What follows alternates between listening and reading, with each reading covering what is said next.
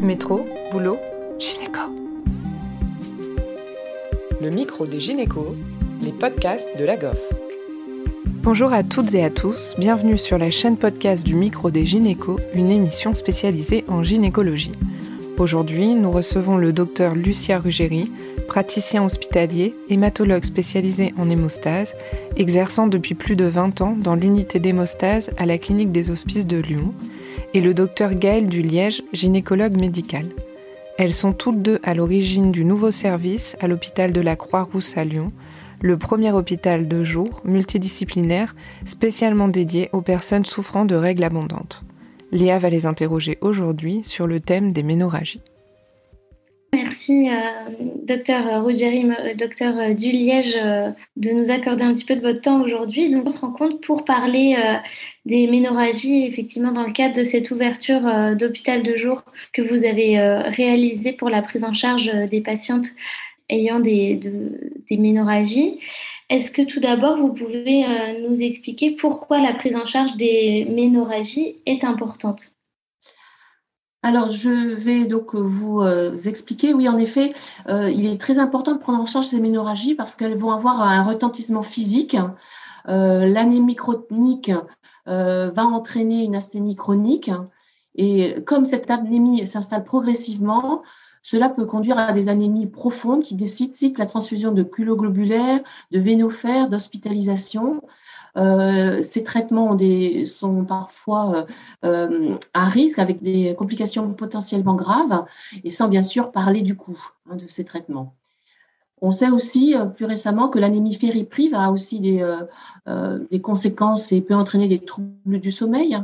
et puis, ça, c'est peut-être quelque chose qui est moins dans, une, dans les préoccupations actuellement, mais on sait que les ménorragies vont avoir des, un retentissement socio-professionnel, euh, en particulier chez les jeunes filles, un absentéisme scolaire, donc c'est pas du tout à négliger. Et puis enfin, euh, le retentissement psychologique, hein, comme sur la vie sexuelle, doit être pris en compte aussi parce que ça peut être important. Et euh, je voudrais aussi, pour euh, aussi amorcer la discussion, c'est que la première étape finalement de la prise en charge euh, des règles abondantes, ça va être de les identifier, ce qui n'est pas toujours le cas, ni par les femmes, ni par les médecins. Est-ce que vous pouvez nous rappeler d'abord la définition alors des ménorragies alors en fait, les ménorragies, ça correspond à une hémorragie génitale d'origine utérine qui coïncident avec les règles. Donc en fait, c'est des règles qui sont anormalement abondantes et ou longues. Donc c'est différent des métroragies, parce que les métroragies sont des saignements qui surviennent en dehors des règles.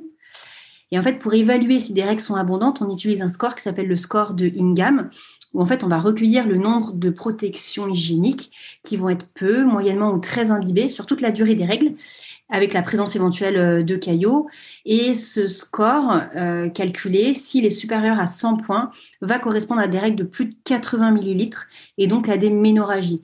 Alors en vrai, en pratique, on évalue la durée des règles, le nombre de protections, la durée entre deux changes, et puis on recherche les facteurs de gravité des ménorragies, donc la présence de caillots, les débordements nocturnes, l'asthénie, des malaises lors des règles, le retentissement euh, socio-professionnel. Et il faut bien avoir en tête que les ménorragies, elles peuvent être euh, isolées ou parfois elles sont associées à d'autres symptômes comme les dysménorrhées, les douleurs de règles. C'est deux symptômes qui sont distincts euh, et qui ont des causes finalement différentes. Parce que quelles sont les causes finalement des ménorragies Alors en fait, il y a des causes gynécologiques et des causes biologiques. Donc pour les causes gynécologiques, elles sont de deux types. Il y a des causes organiques, ça veut dire qu'elles sont liées à une anomalie utérine qui peut entraîner des saignements. Donc, ça va être les myomes, les polypes, l'adénomyose, l'hyperplasie de l'endomètre, le cancer de l'endomètre. Ça, c'est plutôt des pathologies qui sont rares chez les femmes jeunes et qui vont surtout survenir après 30 ans. Et après, dans les causes gynécologiques, on a les causes fonctionnelles qui sont liées à une anovulation ou une disovulation. Par exemple, par immaturité de l'axe hypothalamo-hypophysaire dans les deux ans qui suivent les premières règles ou dans le syndrome des ovaires polykystiques où il y a une mauvaise ovulation. En fait, pour rappeler la physiologie, après l'ovulation, l'endomètre ralentit sa croissance pour se décidualiser en phase lutéale. Et quand il n'y a pas d'ovulation, l'endomètre il poursuit sa croissance sous l'influence des oestrogènes. Du coup, l'endomètre est très épais et c'est responsable de règles très abondantes. Après, Lucia, je te laisse expliquer les causes biologiques. Oui, donc parmi les causes biologiques, il y a tout d'abord les déficits en facteurs de coagulation à risque hémorragique, donc les déficits constitutionnels. Dans ces déficits, on distingue quatre grandes catégories hein, selon par ordre de fréquence. Donc, la maladie de Villebranx, dont les formes biologiques et cliniques sont extrêmement variables.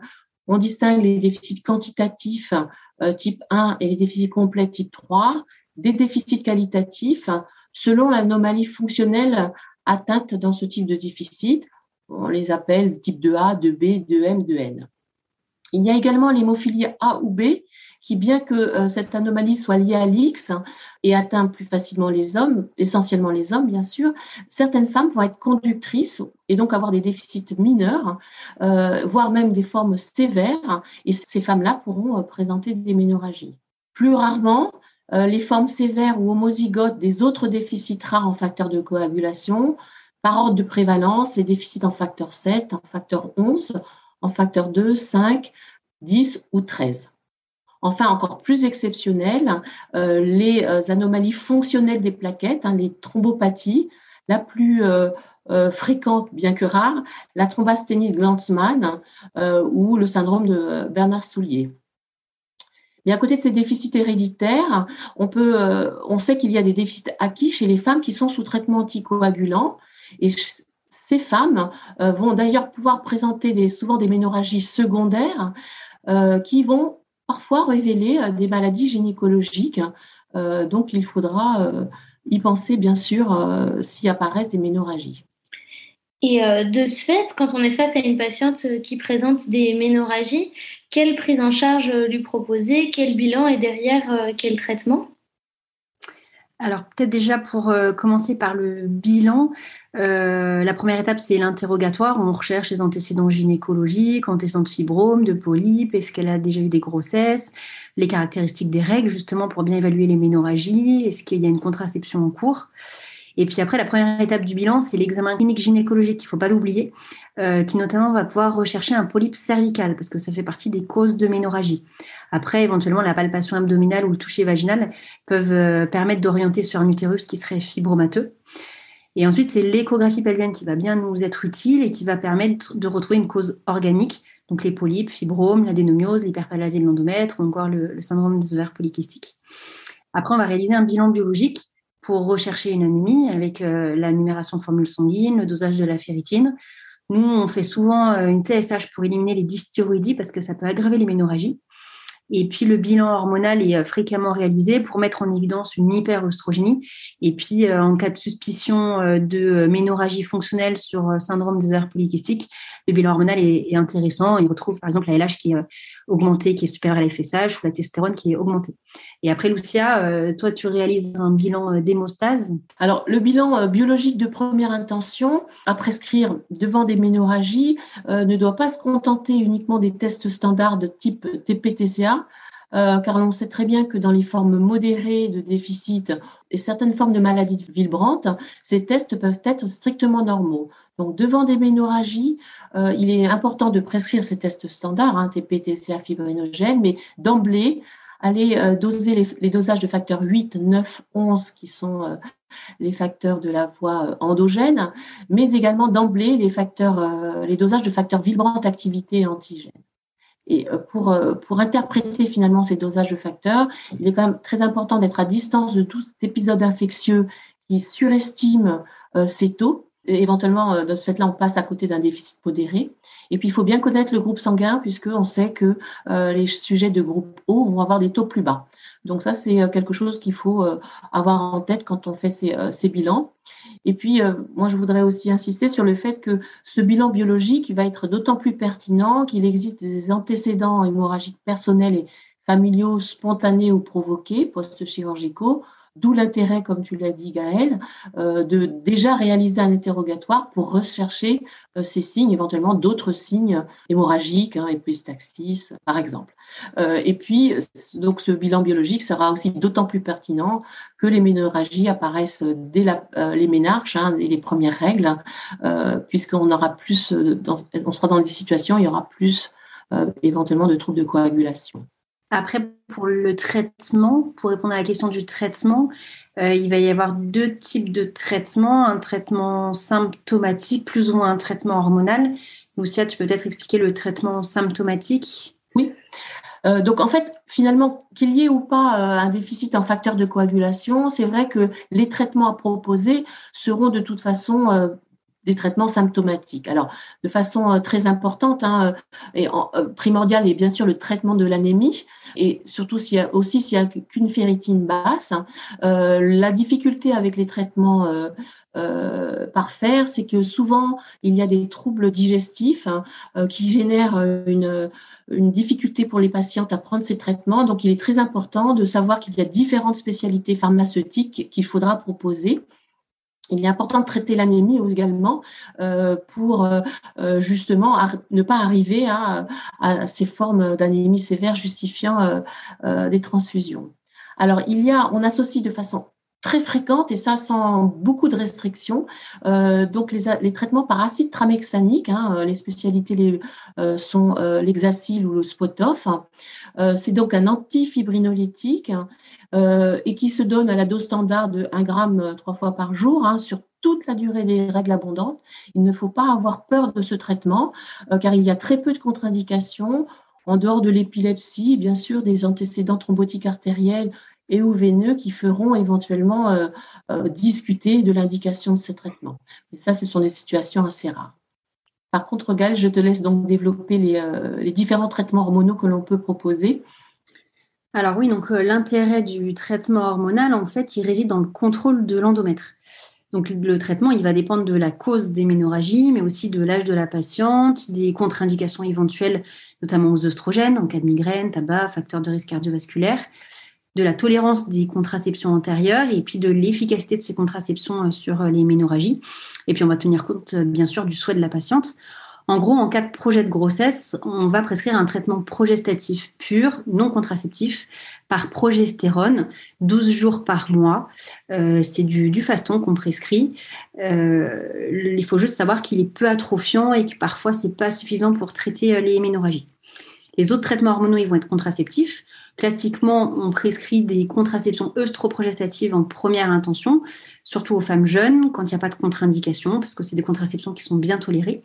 Alors, la dose d'éthényl-estradiol peut varier et peut permettre un meilleur contrôle endométrial en augmentant euh, la dose. Parfois, on peut utiliser des contraceptions à base d'œstradiol euh, qui freinent davantage les ménorragies en cas d'échec sous éthényl-estradiol ou en cas de mauvaise tolérance. Et puis, il faut choisir le progestatif qu'on associe, plus ou moins atrophiant, euh, en fonction de l'efficacité euh, de, la contraception. Puis, il faut savoir que la prise de ces contraceptions œstroprogestatives, elle peut se faire en discontinu, 21 jours sur 28, avec des règles, ou alors en continu, pour essayer d'induire euh, une aménorrhée. Alors, le principal risque de faire ça, finalement, c'est l'apparition de spotting au long cours et la patiente peut être un peu embêtée. Les alternatives aux œstroprogestatifs, c'est les progestatifs seuls, qui sont intéressants notamment quand il y a des contre-indications aux œstrogènes et particulièrement en cas d'antécédent euh, thromboembolique. Alors, les microprogestatifs, il faut savoir qu'ils sont quand même assez souvent responsables de métrorragie ou de spotting, même s'il y en aurait un peu moins sous drospirinone, hein, c'est Slinda. L'implant à l'étonorgestrel, il peut être proposé, mais il y a quand même un tiers de métrorragie qui sont rapportés et il est vraiment non recommandé chez la patiente qui a euh, des troubles de la coagulation. Ce qui est intéressant comme traitement hormonal, c'est euh, le dispositif intra-utérin au lévonorgestrel, notamment celui dosé à 52 mg, hein, c'est le Mirena. Euh, il est de bonne indication en cas de cause euh, organique utérine, notamment pour l'adénomiose, et il est aussi particulièrement recommandé quand il y a des troubles de l'hémostase. Alors, il faut bien expliquer les modalités de pose, son principe d'action, parce qu'en fait, on se rend compte qu'il y a beaucoup de femmes qui restent très réticentes à la mise en place d'un corps étranger L'aménorrhée attendue, elle peut parfois inquiéter certaines femmes. Ça, c'est valable aussi avec euh, les autres traitements progestatifs. Et du coup, il faut savoir expliquer son origine, expliquer qu'on induit une atrophie de l'endomètre et que c'est comme ça qu'on traite l'éménorrhagie. Après, dans les autres traitements euh, progestatifs, on a le dienogeste, qui est un macro-progestatif, on est classé un peu à part. Il est intéressant parce qu'il est euh, très atrophiant au niveau de l'endomètre, donc il induit facilement une aménorrhée. Euh, il n'est pas soumis au risque de méningiome, contrairement aux autres macroprogestatifs comme le luténil ou le lutéran. Ceux-là, ils peuvent être envisagés euh, en cas d'échec des autres traitements hormonaux et dans le respect de l'information sur le risque de méningiome avec euh, la surveillance par IRM cérébrale qui est recommandée par l'ANSM. Et peut-être qu'on peut préciser quelque chose, Lucia, c'est les particularités des ménorragies chez les femmes qui sont sous anticoagulants? Oui, euh, en effet, les femmes qui sont sous anticoagulants pour différentes indications, hein, euh, valve cardiaque, antécédents thrombotiques veineux et ou artériels, hein, on parle plutôt des traitements au long cours, bien sûr. Euh, comme je l'ai dit, donc elles peuvent présenter des ménorragies qui peuvent révéler des maladies gynécologiques, d'où l'importance de première intention vraiment de réaliser ces échographies, une échographie pelvienne assez rapidement. Mais euh, c'est vrai que dans ce cas de ces femmes, euh, la prise en charge, finalement, elle va être plus complexe. D'une part, parce que les traitements mono doivent être adaptés aux antécédents thrombotiques. Et comme tu l'as dit, euh, il n'y a pas de contre-indication au progestatif pur, hein, même en cas d'antécédent euh, même récent d'ailleurs. Par contre, il faut se poser la question de l'acide tramexanique.